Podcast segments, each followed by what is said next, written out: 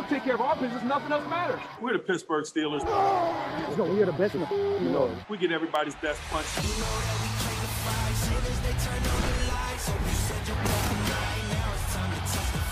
Break that spirit now. Let's go. We're not chasing perfection in terms of 16 and 0. We're chasing Lombardies.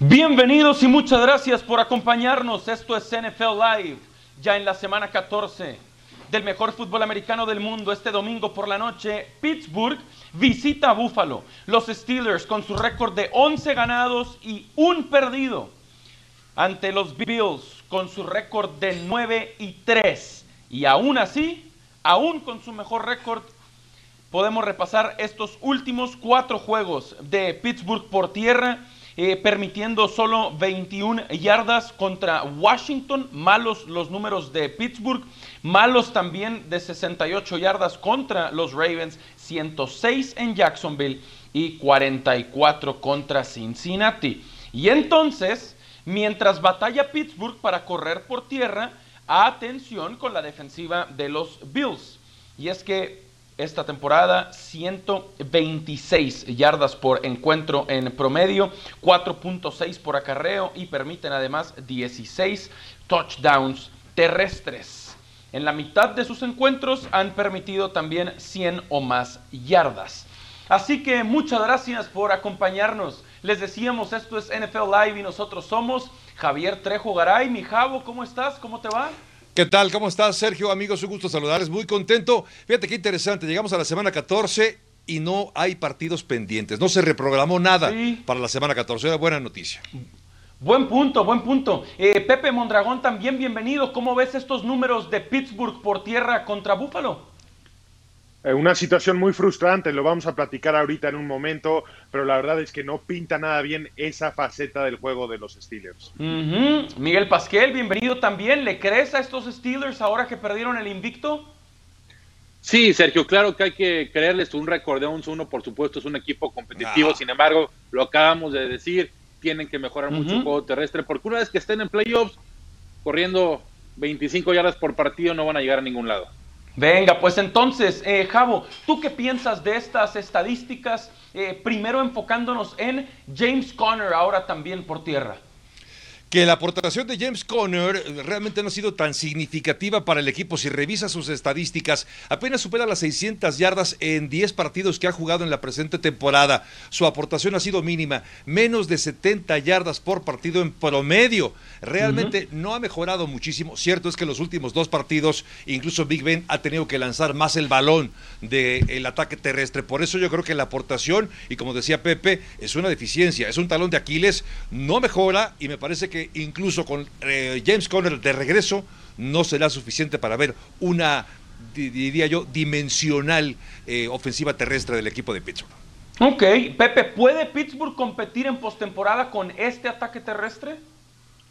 Con este ataque terrestre, no, definitivamente no, especialmente el que vimos la semana pasada. Ahora, con el regreso de Marquise Pounce y el centro con James Conner, no creo que mejoren mucho los números, pero pueden ser una ofensiva más balanceada. Y cuando eres una ofensiva balanceada, eres un poco más impredecible y eso les puede ayudar un poco. Pero que mejoren los números y empiecen a correr para más de 100 yardas, no. Ok, Michael, decías que sí le crees a los Steelers, pero no son el máximo favorito a ganar el Super Bowl, ¿correcto? No, sin duda, y ahorita después de la actuación que vimos contra Baltimore y por supuesto contra Washington, para mí no son de los dos primeros de la conferencia americana. Y si vemos los números, Big Ben pasó tanto contra Baltimore contra Washington arriba de 50 veces. Ese no es el juego de Pittsburgh. El, el juego de Pittsburgh es un juego físico y empieza en la línea ofensiva. Si la línea ofensiva no puede crear esos hueco- huecos y jugar físicamente como debe de ser, insisto, corriendo 25 yardas en la primera ronda de playoffs, es decir, adiós, gracias. Tienen que mejorar mucho. Yo sí creo que con James Conner de regreso, no te puedo decir, como dice Pepe, si van a llegar a las 100 yardas por juego, pero que van a mejorar, van a mejorar porque peor no pueden estar. Sí, con Connor y con Pausi. Interesante también ahora que regresa a su centro. Eh, por otra parte, Pepe, hay que hablar de la otra dimensión. ¿Te gusta más el ataque aéreo de Pittsburgh o la defensiva de Buffalo? Eh, por, Ok. por diseño me gustan mucho los receptores de los Steelers, por lo que pueden hacer un tipo como Deontay Johnson que corre unas trayectorias. Es un arte lo que hace cuando corre trayectorias, pero sí creo que incluso de ese lado del balón está mejor Buffalo, un tipo como Stephon Diggs, un tipo con Cole Beasley, por la experiencia que tienen. Cuando hablamos de Pittsburgh estamos hablando de mucho talento, pero ju- jugadores muy jóvenes que tienen ese tipo de errores, que tiran balones en momentos importantes. Creo que Buffalo hizo lo correcto, arropó a su coreback con mucho talento y jugadores que saben lo que están haciendo.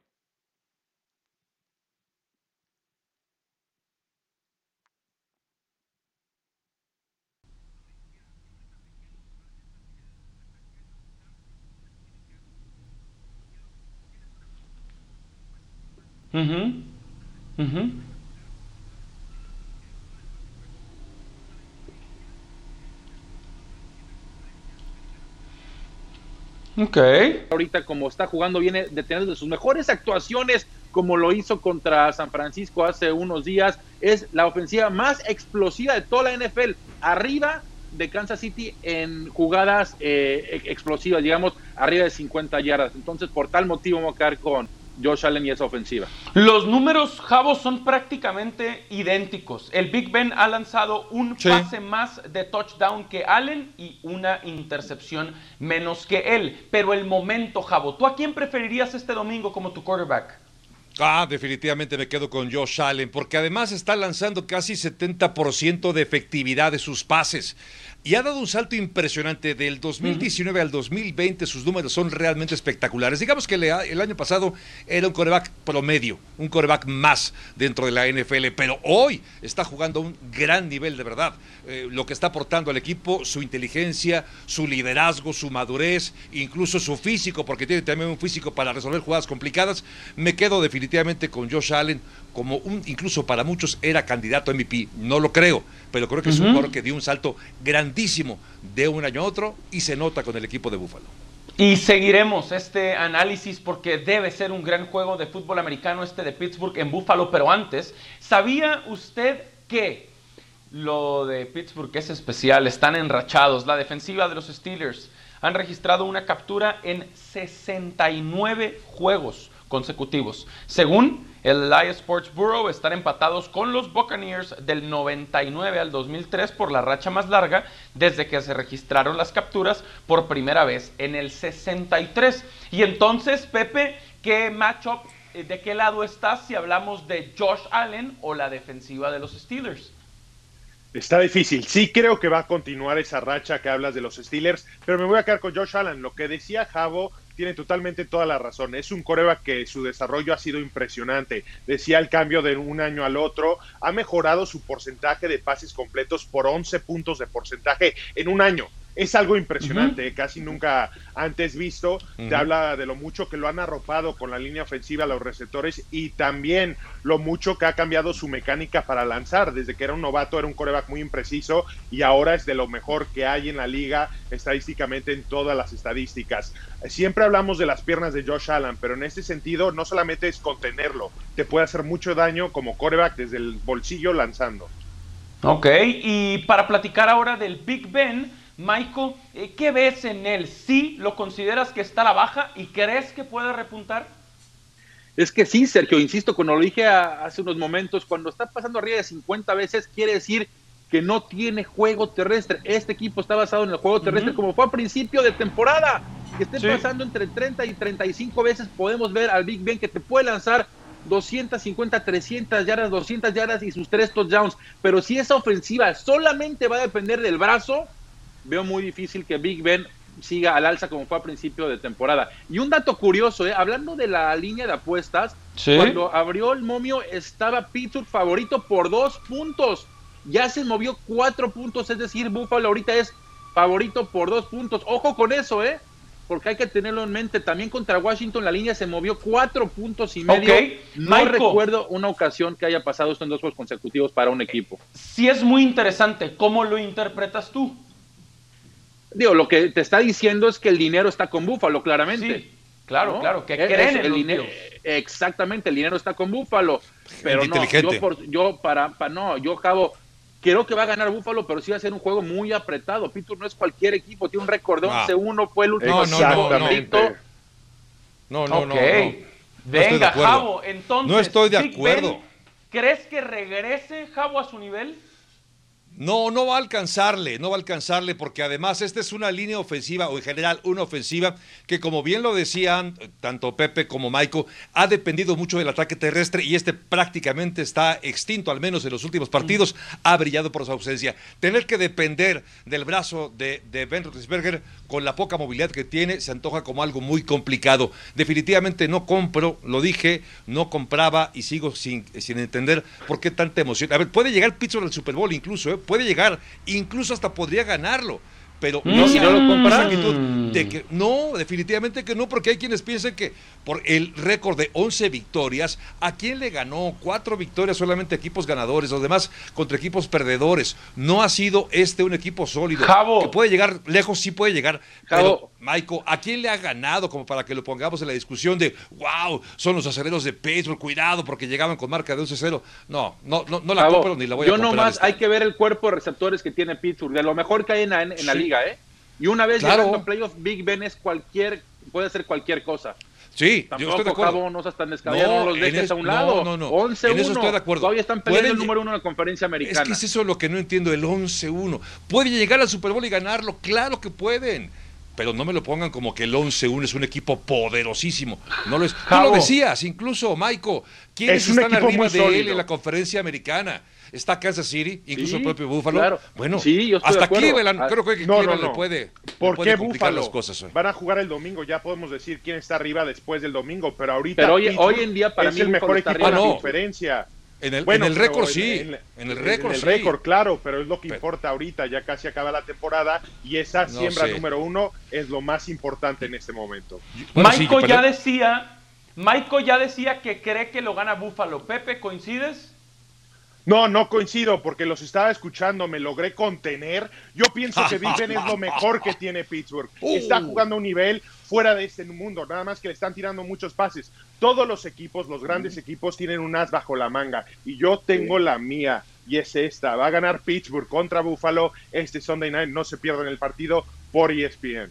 Ok, para nuestro público de Latinoamérica. Javo, ¿Pittsburgh o Búfalo? Definitivamente me quedo con mis Buffalo Bills de toda la vida. Bueno, no son de toda la vida, pero me ha gustado. Me quedo con Buffalo para ganar este partido definitivamente. Perfecto. A ciegas, a ciegas voy con Buffalo, a ciegas, así, mira. Muy bien. Pues para todos en Latinoamérica la invitación para que nos acompañen con este juegazo de los Steelers que ahora han perdido su invicto, pero se mantienen ahí en lo más alto de la conferencia americana. Yo ya veo la línea en menos tres para Buffalo. Ay. Atención con eso. Y claro que los esperamos a partir de las 7:20 pm hora de la Ciudad de México. Los Steelers contra los Bills en ESPN para Latinoamérica. Y volveremos y platicaremos del campeón. Mientras vemos qué sucede con Pittsburgh, hay que hablar de lo que han hecho los Chiefs y también de su partido de esta semana al volver en NFL Live.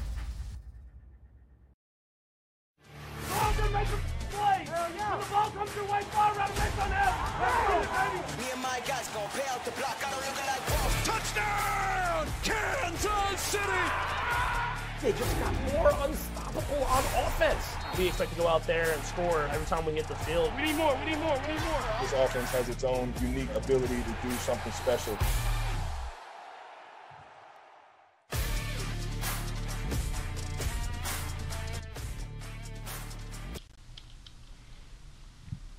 Atención con los números de la defensiva de Miami en lo que va de la temporada. Solo permiten 17.7 puntos por juego, eso es especial, como también lo es que solo les convierten en el 32.2% de las terceras oportunidades y que el quarterback rating del rival es de 55.7 solamente. Y entonces, Pepe, ¿puede la defensiva de Miami en casa contra Patrick Mahomes, el MVP del último Super Bowl? Yo sigo diciendo que Patrick Mahomes es imparable, pero sí lo puedes contener. ¿Por qué no vemos un poco de cómo lo han hecho algunos equipos, especialmente los Raiders de Las Vegas, que lo han hecho muy bien? Es una defensiva que siempre hemos tenido la percepción de que tienes que presionar a Pat Mahomes, pero los Raiders no lo hicieron de esa forma. Creo que la clave es contener a Pat Mahomes. Te voy a explicar lo que estoy diciendo ahorita, Sergio. Este. Cuando los Raiders jugaron contra los Chiefs, no fue un- una presión total sobre el coreback, sino estamos hablando de que pudieron presionar con tres hombres y ese cuarto hombre sirvió como un espía para contener a Pat Mahomes que no pudiera la- alargar la jugada y siempre con dos profundos defendiendo lo que es el pase profundo, la fortaleza de esa ofensiva. Vemos otra vez, tres presionan, se queda uno cuarto como una sombra. Pat Mahomes extiende la jugada, pero no encuentra un receptor porque tienes dos profundos defendiendo la parte profunda del campo. Esta toma me encanta. Vean a los profundos, están a 20 yardas de la línea de golpeo. Otra vez una presión con tres, no hay donde, son este presiones de cobertura. Y lo que pasa con Miami es que tienen el personal, tienen un entrenador que lo hizo muy bien en Nueva Inglaterra cuando estaba ahí con Hightower, el apoyador, era ese cuarto hombre que se tiraba, que amagaba con presionar, pero servía más como para contener, jugar como es- es- espía, leyendo siempre a Pat Mahomes. Tiene el personal para hacerlo, tiene excelentes esquineros y veo a Kyle Van Noy como viendo ese jugador, como ese jugador fundamental que va a tener que contener a Patrick Mahomes. Interesante. Michael, ¿coincides? ¿Puede Miami contener a Mahomes? Sí, estoy de acuerdo. Que quede claro, contener es probablemente que no anota arriba de 30 sí, como puntos. su- desacelerar, digamos. Frenar, exacto. Porque sí, frenar no creo contener, sí, porque si vemos los números de Mahomes en su carrera, anota arriba de 30 puntos por partido. Ahora, Miami viene de dos actuaciones consecutivas excelentes, abajo de 10 puntos, lleva mínimo una captura en 18 juegos seguidos. En fin, la defensiva está jugando muy bien, es de los equipos que más blitzea. Si vas a hacer eso contra Mahomes, tienes que tener mucho Tienes que cuidado. llegar. Yo creo que tienes que correr mucho el reloj, no depender tanto del brazo de Tua, mantener el reloj, dejar esa ofensiva de lado y para poder llegar al último cuarto y hacer un, y que sea un partido, digamos, cerrado, donde pueda haber una diferencia de tres o hasta de una sola posición, es decir, siete, ocho puntos, porque si eh, le dan el balón a Tua y pasa y pasa y pasa, creo que ahí se va a acabar el partido y va a ser una paliza para Kansas City. Javo, como que estoy empezando a interpretar que quieren decir que gana Miami. No, Eh, no, no, no, no sé, no sé, ahora ya nos dirán, pero eh, sí coincido que creo que puede hacerle juego Miami. Hablando de esta defensiva, hay otro, otro dato interesante en cuanto a lo bien que está jugando esta unidad. Es la número uno en cuanto a touchdowns por aire aceptados, con apenas 14 pases para anotación es lo que ha aceptado en toda la temporada Miami. Por si fuera poco, en cuanto a intercepciones está en quinto lugar. Y ahí está Xavier Howard, que tiene ocho intercepciones. Es un equipo muy bien trabajado, ¿eh? bien coachado, y hay que darle mucho crédito a un hombre que además está muy orientado su formación hacia la defensiva, como es su head coach, Brian Flores. Sí, sin duda, muy especial mencionarlo, darle el crédito que tiene, fue coordinador defensivo en el último Super Bowl que ganaron los Pats, ahí se despidió, se fue a Miami, ahora tiene récord de 8 ganados y 4 perdidos Brian Flores con estos Dolphins. Y aunque no son favoritos, las posibilidades están ahí. Por eso repasamos lo siguiente de Brian Flores y lo que hemos podido ver de su equipo y su marca ahora de 8 y 4 de la que ya platicábamos, aunque la temporada anterior tuvo récord de 5 ganados y 11 perdidos.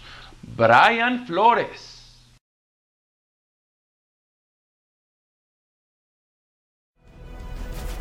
Jugador con futuro es presentado por Profuturo. Haz un touchdown por tu futuro. Es tiempo de creer en el futuro. Profuturo, Afore y Pensiones.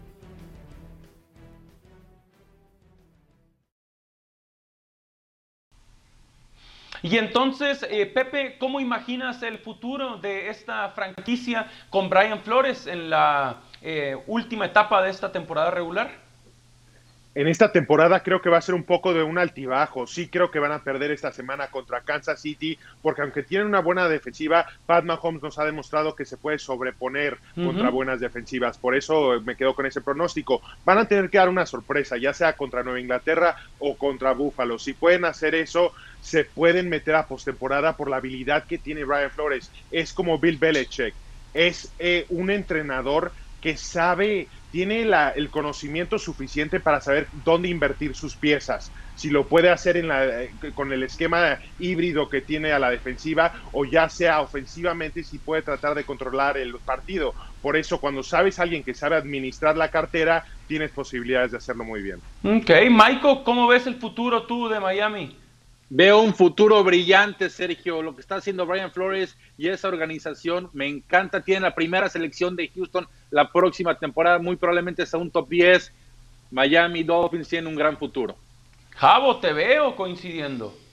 Sí, por supuesto, porque creo que lo que mejor hizo Miami fue saber invertir. Hay que saber dónde invertir e invirtieron en un gran head coach de perfil bajo, porque no parecía que tuviera estabilidad, que tuviera esta capacidad, porque recordemos que cuando estaba en Nueva Inglaterra, fue campeón, por cierto, con el equipo de Nueva Inglaterra, nunca tuvo el título oficial de coordinador defensivo, era como el encargado de la defensiva, y sin embargo, invirtiendo poco, han conseguido un rendimiento espectacular de la mano de Brian Flores. Por eso yo creo que este hombre me parece incluso la mejor contratación que ha hecho Miami, la mejor inversión en estos últimos dos años, Sergio. Sí, veremos si pueden dar la sorpresa, porque al menos el ESPN Football Power Index cree que el 76% de las probabilidades de ganar están con los Chiefs, con los visitantes, este domingo en la Florida. Volveremos y platicaremos también del inicio de la semana 14 de la NFL, porque arrancó todo anoche en Los Ángeles y hay que hablar de los Rams y de los Pats al.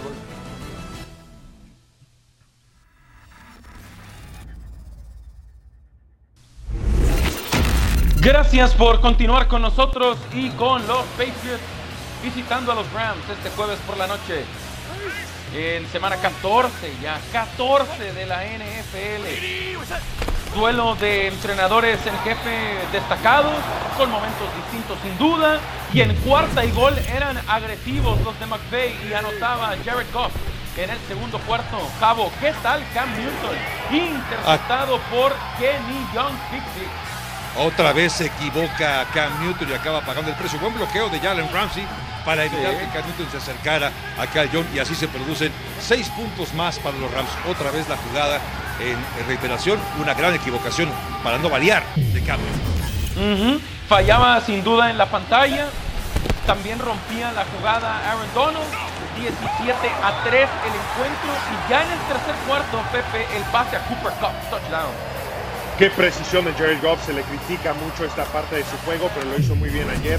Buena decisión por el pase donde solamente Cooper Cup lo puede conseguir.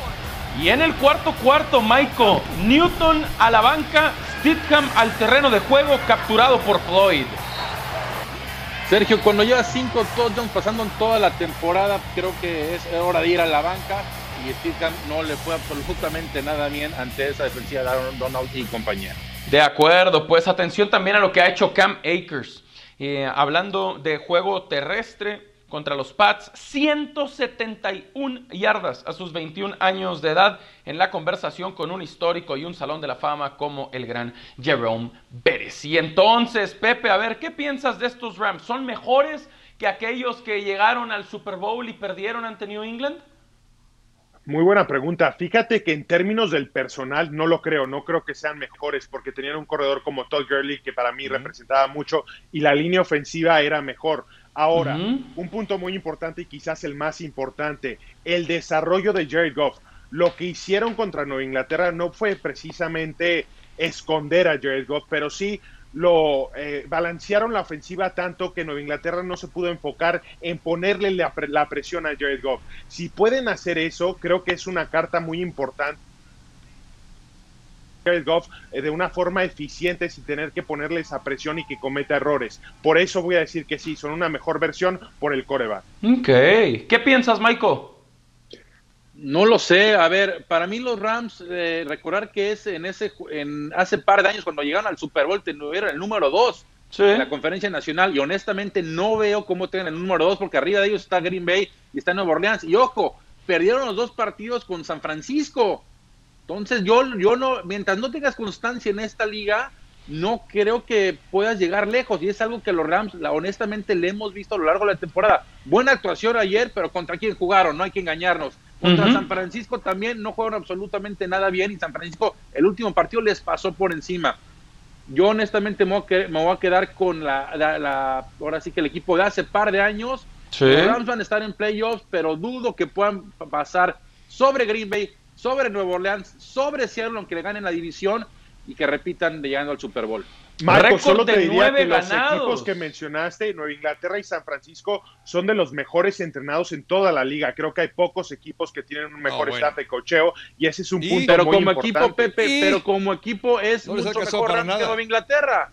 Claro, Claro, claro. ¿De qué les, de qué les ha alcanzado? De nada. Para nada. Le para ganaron nada. a ver, lo que, Baltimore. a ver, lo que ha hecho Kyle Shanahan, mis respetos de veras porque tienen la mitad del equipo lastimado prácticamente o por También cuestiones de. COVID. Bueno, yo, yo, yo abonaría lo que ya dijeron no, mis Pepe, compañeros. Sergio, que Sí. tampoco creo que este equipo esté al nivel de hace un par de años. Cuentan con Aaron Donald, 12.5 capturas, es un gran jugador, el mejor quizá en esta posición actualmente en la NFL, pero recordamos que hace dos años hablamos de toda la unidad defensiva como algo espectacular, un gran ataque terrestre por Todd Gurley encabezado por él, aunque llegó ya muy disminuida en la parte final de la temporada, pero con todo y todo me sigo quedando con aquellos Rams de hace un par de años. Hoy este es un equipo serio, un equipo que va a calificar a la postemporada, pero no lo veo al nivel de hace dos años definitivamente.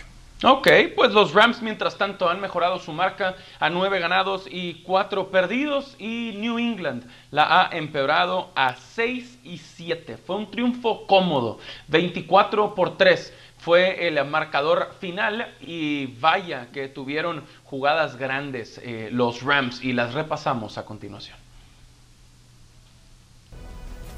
La jugada clave del partido es presentada por Suzuki Swift 2020, con tasa de 8.99 y garantía extendida gratis.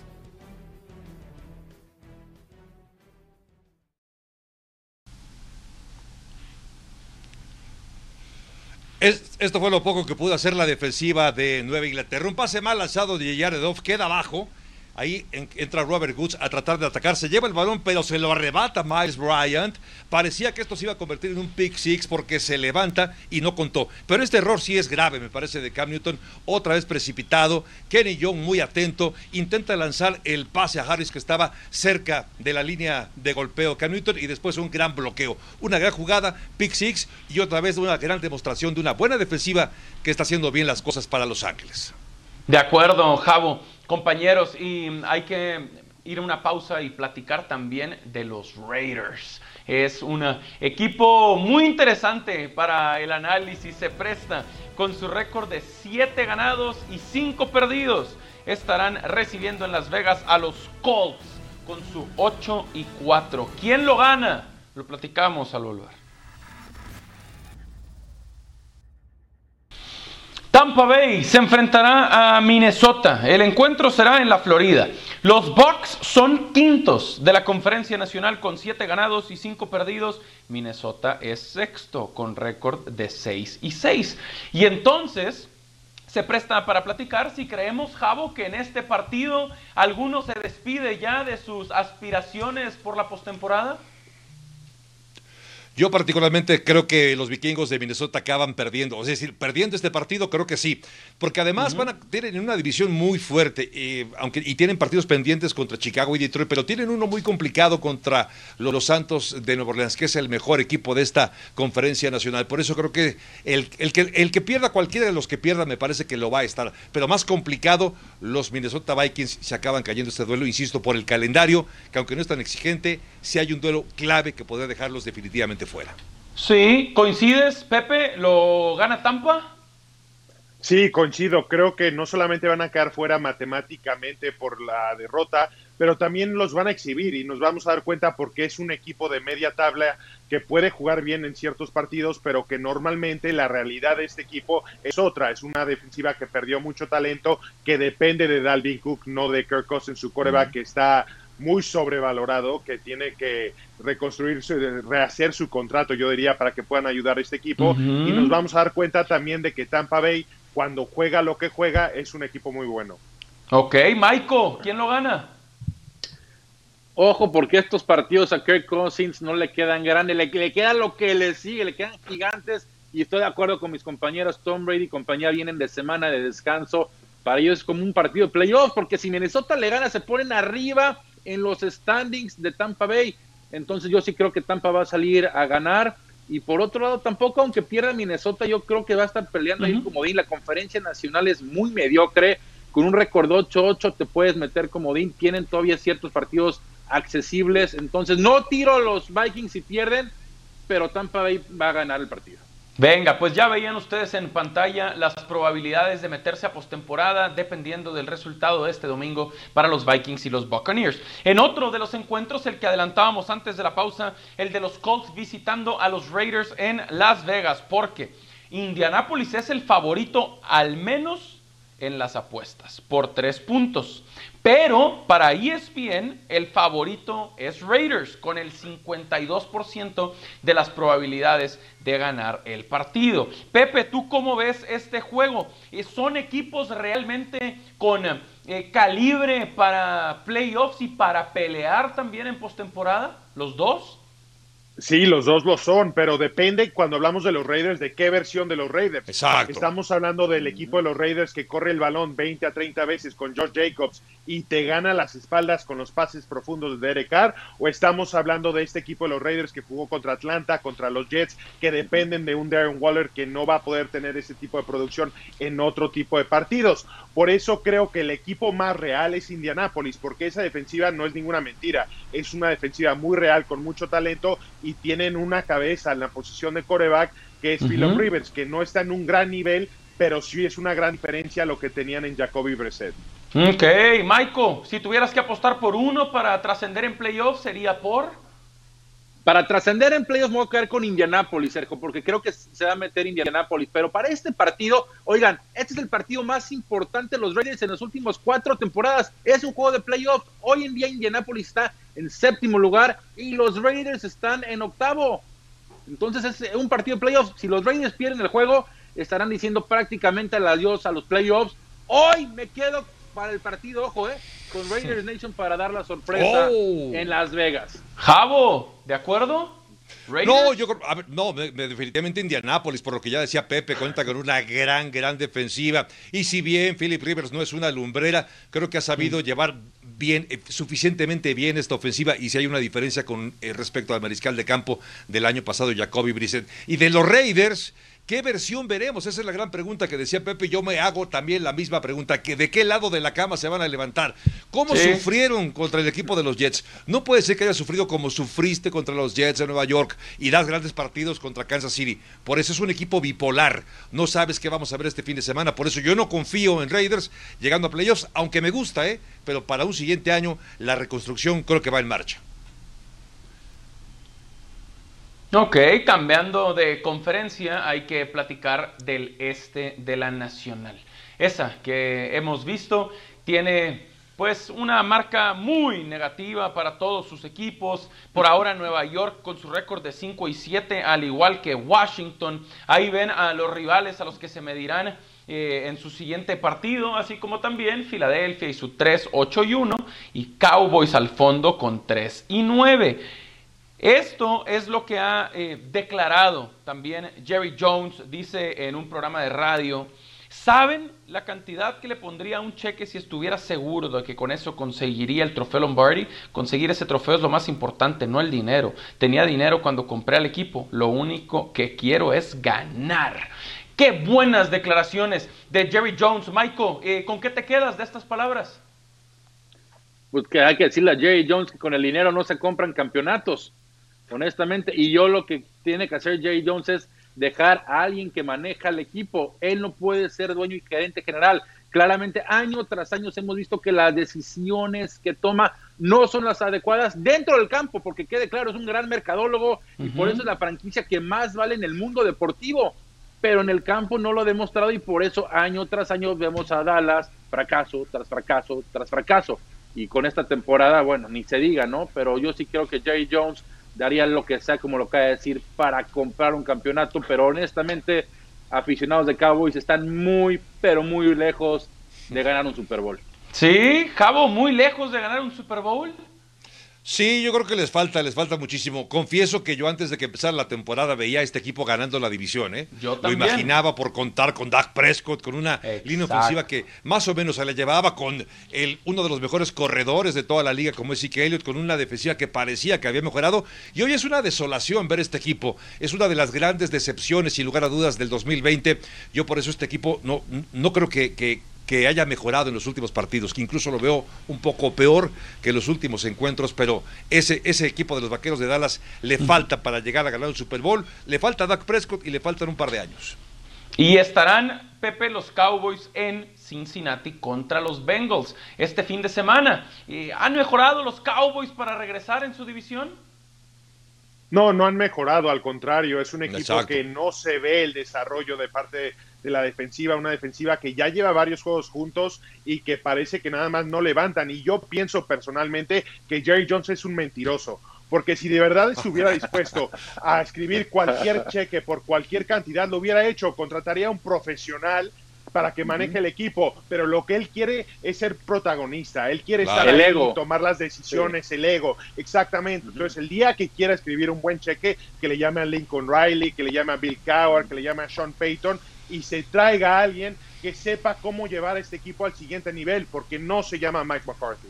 Mm, pero varios pensaban que sí era McCarthy una mejor opción que lo que había antes con Jason Garrett, ¿no, Michael?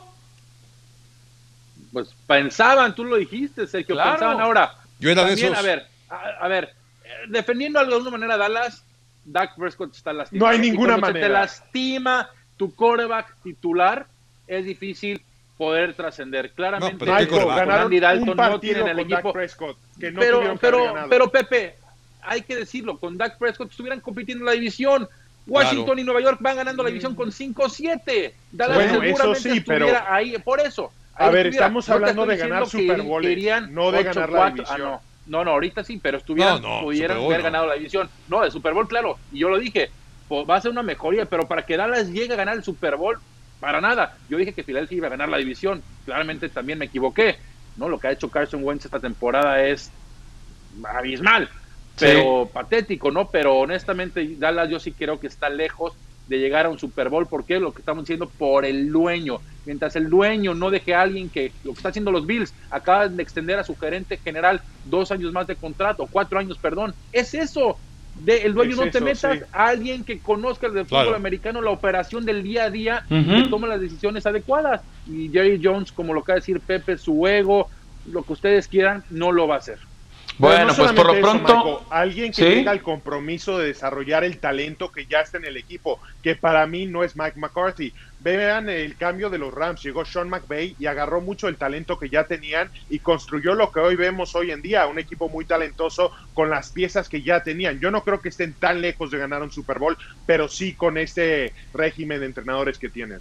Es, Es que no hay, no hay defensiva. ahora, No hay defensiva ahora este todos coincidimos con lo de Mike McCarthy, pero cuando llegó, el- la Sí, opinión en general, Javo, era que era una buena contratación, que ya había sido campeón con Aaron Rodgers. Que bien A pesar por de- Prescott. Claro, y a pesar de todo lo que se habló del conflicto de Aaron Rodgers, cómo desnudó un poco las debilidades, los defectos de Mike McCarthy, con todo y todo, yo decía, este hombre ya ganó un Super Bowl, no puede ser solamente casualidad y suplir a Jason Claro. Garrett me parece que va ganando Dallas. ¿Y qué creen? Nos equivocamos, sí, señor, ¿no? Sí.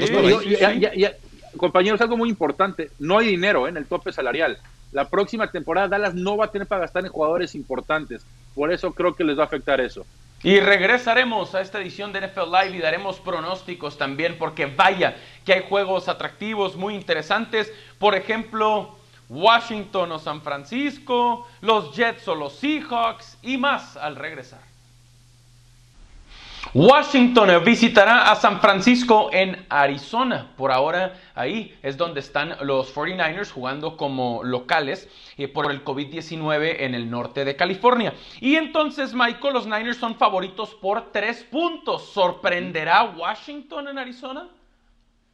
Yo creo que sí gana Washington, Sergio. No creo que sea sorpresa si gana. El equipo viene jugando bien. Le acaba de ganar a Pittsburgh. La defensiva está jugando como nunca jugado esta temporada. Ahora, no juega Antonio Gibson, ¿eh? Esa es una baja muy sensible para Washington. Pero aún sin él le ganaron a Pittsburgh Me quedo con el Washington Football Team para que gane su cuarto juego consecutivo. Mm, ya te emocionaste, Miguel Pasquel, no aprendes Es la realidad, nada. Sergio. Es No la realidad. San Francisco ya está. nada. San Francisco está ya pensando en la próxima temporada, Sergio. Y Washington está jugando muy bien. Venga, ahora, Javo, entonces, hablemos de los Jets y los Seahawks. Después de que Nueva York llevó al límite a Las Vegas, pues siguen sin ganar. Cero ganados, 12 perdidos, estarán en Seattle, que han sido sorprendidos, Javo, eh, por los gigantes de Nueva York. ¿Hay manera, Javo, alguna Oh, manera, no. o no hay manera de que los Jets ganen en Seattle? No me hagas eso, Sergio Dip. No me obligues a dar esa frase proscrita en NFL Live.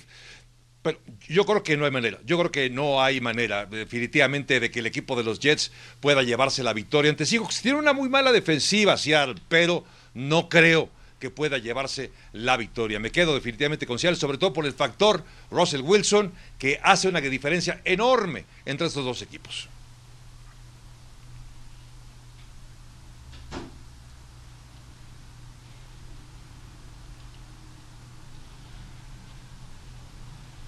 Bien, y entonces, que quede claro, Javo, ¿eh? que son súper favoritos los Seahawks en este encuentro por dos touchdowns. Pepe, por último, también analicemos el encuentro de Arizona contra los gigantes de Nueva York. Los favoritos son los visitantes, son los Cardinals por tres puntos. ¿Ves así ese encuentro? Eh, Pepe, ¿podría Arizona eh, ganar con lo que hemos visto últimamente de los gigantes?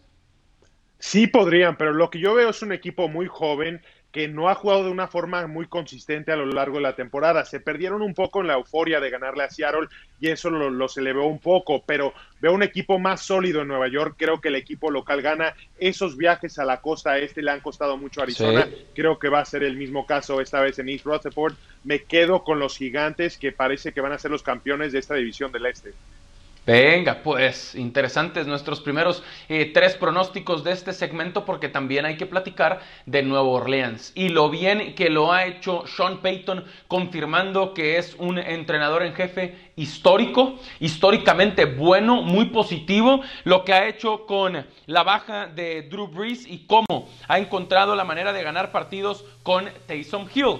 Los Saints estarán en Filadelfia con ese récord de 10 ganados y 2 perdidos para Nueva Orleans, con Taysom Hill, tres victorias ya para el equipo de Luisiana de manera consecutiva, y este es Sean Payton con quarterbacks suplentes en la ausencia de Drew Brees entre la temporada anterior y esta tiene récord de 8 ganados y 0 perdidos. De verdad que es muy especial eh, lo de eh, Sean Payton. Pepe, ¿los ves nuevamente a los Saints este fin de semana en ese encuentro en Filadelfia?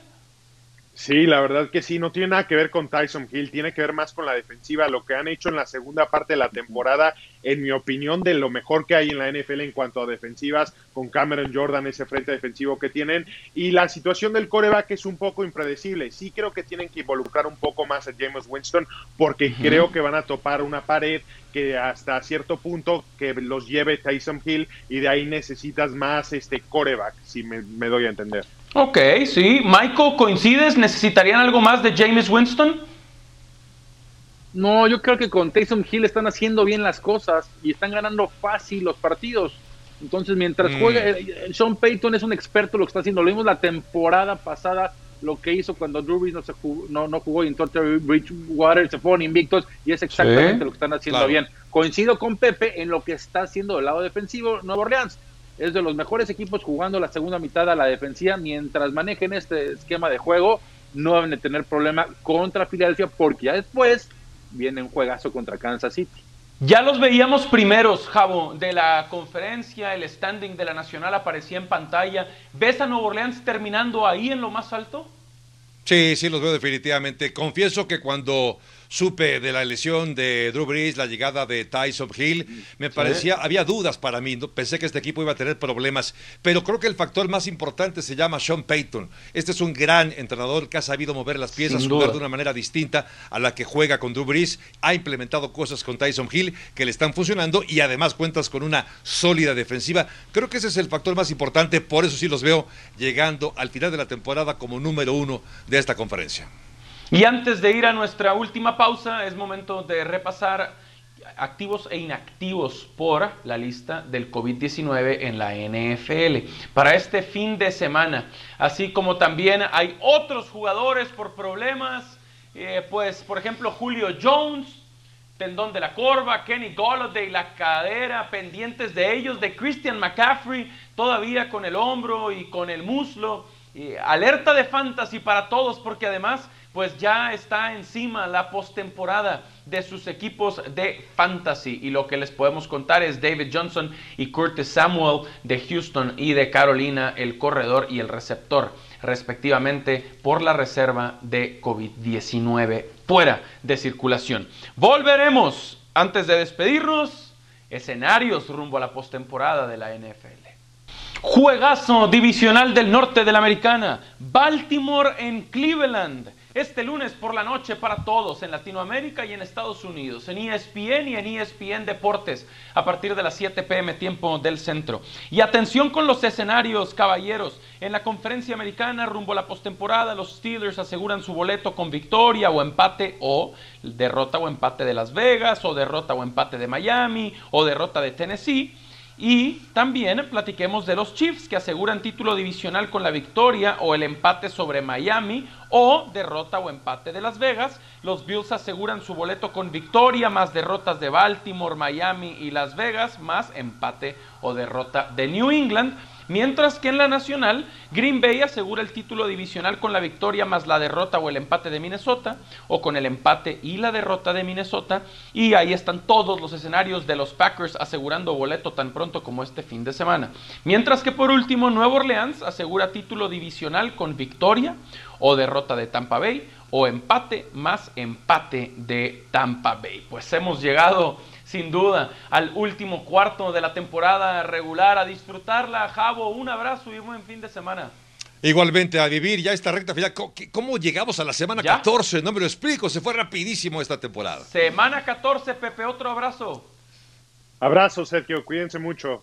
Venga, Maiko, ánimo con Washington. Abrazo, compañeros, y éxito en los playoffs de Fantasy. Gracias por acompañarnos.